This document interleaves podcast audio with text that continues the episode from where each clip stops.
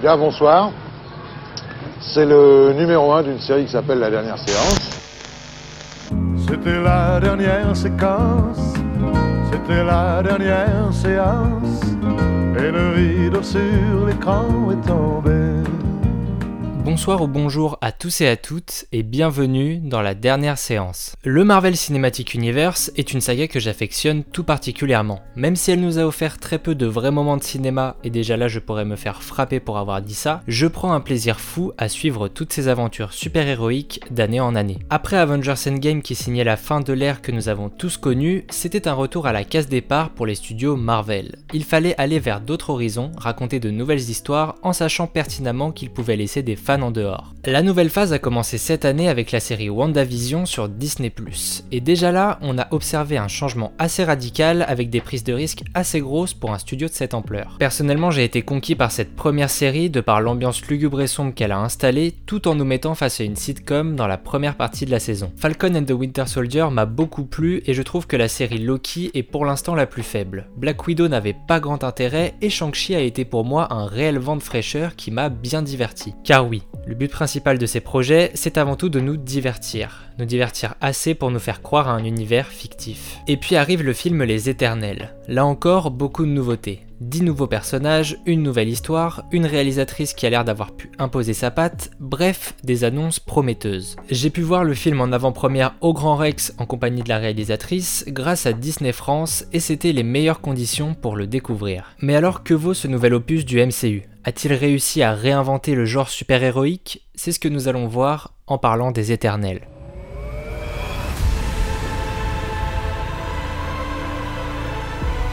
We've loved these people since the day we arrived. When you love something, you protect it.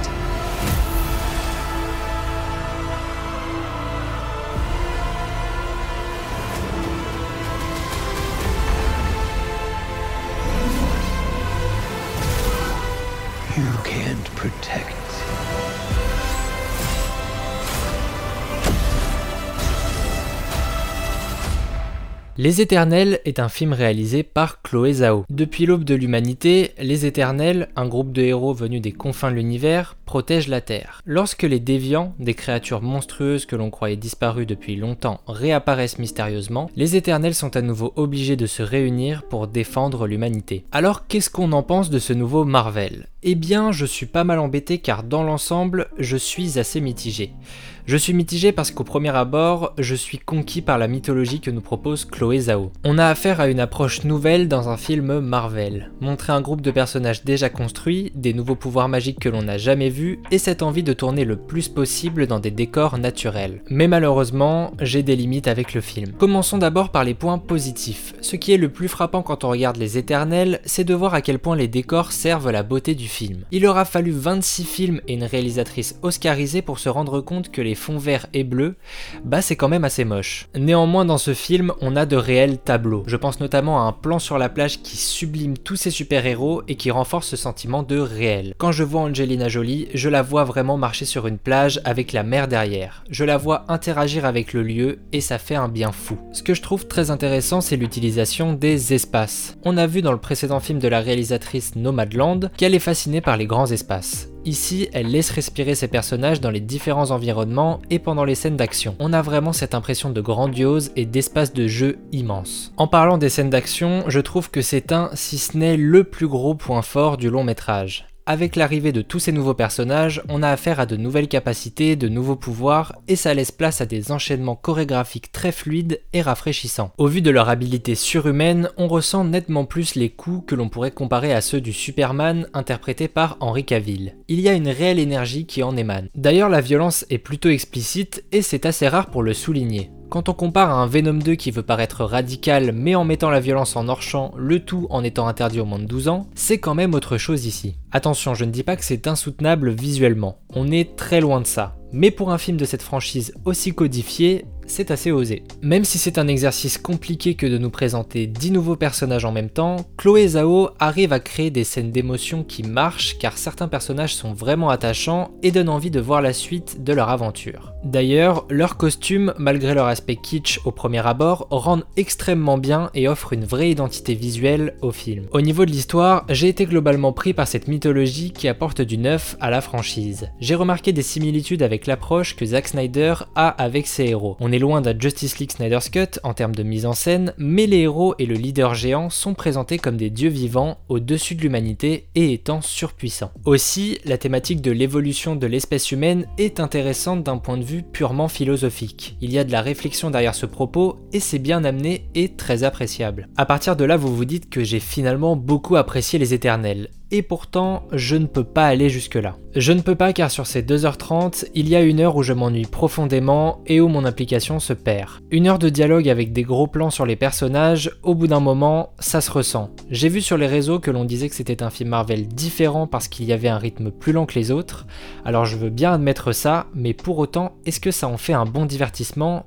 Je ne suis pas sûr. On passe une heure à aller à la recherche de chacun des personnages et quand ce n'est pas cela, on nous met des flashbacks qui s'insèrent mal dans le récit pour nous créer de l'attachement émotionnel et du background. Pour certains personnages, ça marche plutôt bien. Je pense notamment à celui de Fastos et de Droog. Pour le reste, je trouve que certains dialogues pourraient sortir d'un téléfilm TF1 et que toute cette longueur ne permet à l'histoire de décoller et encore moins aux super-héros d'installer une certaine empathie envers eux. Et puis alors dans ce film en particulier, l'humour y est insupportable. On a un running gag qui revient plusieurs fois et on ne peut pas vouloir créer une ambiance sérieuse et pesante et tout désamorcer avec de l'humour qui ne marche pas et qui fait tâche. D'habitude je n'en suis déjà pas fan, mais ici ça empêche le récit de rester crédible. Sérieusement, presque toutes les blagues tombent à l'eau, c'en est presque navrant. Mais bon, il faut bien remplir le cahier des charges, c'est comme ça. La réalisation quant à elle est très classique. Alors oui, il y a des plans grandioses vraiment jolis, pour autant la caméra ne bouge pas et n'apporte pas de petits artifices de mise en scène. Je ne remets pas en cause le talent de réalisatrice de Chloé Zhao,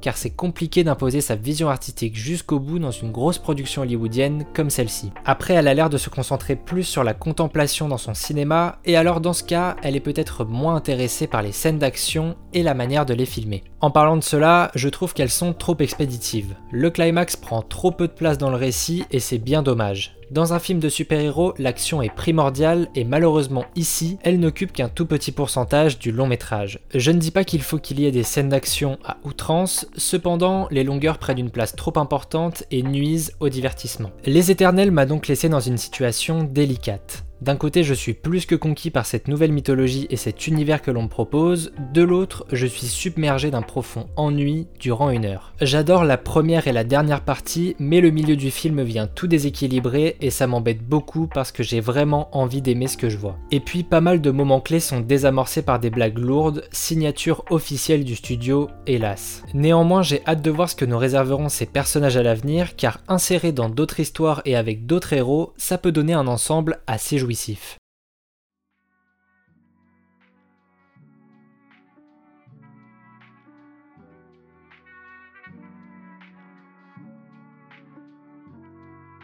Voilà, c'est la fin de cet épisode et j'espère qu'il vous a plu. N'hésitez pas à partager le podcast sur les réseaux sociaux et à mettre un avis avec les petites étoiles sur Apple Podcast. Ça permet à l'émission de se faire connaître. Le prochain volet de la saga à sortir est le nouveau Spider-Man, Spider-Man No Way Home. Et dire que je suis excité serait un euphémisme. On en reparlera au moment venu dans le podcast, vous pouvez en être sûr. C'est l'événement de cette fin d'année et je compte bien analyser un film qui va plutôt laisser parler l'enfant fan de l'homme araignée qui est en moi. Merci d'être toujours aussi fidèle à l'émission et d'avoir écouté jusqu'ici. Quant à nous, on se dit à très bientôt pour parler de cinéma. Oh, bravo.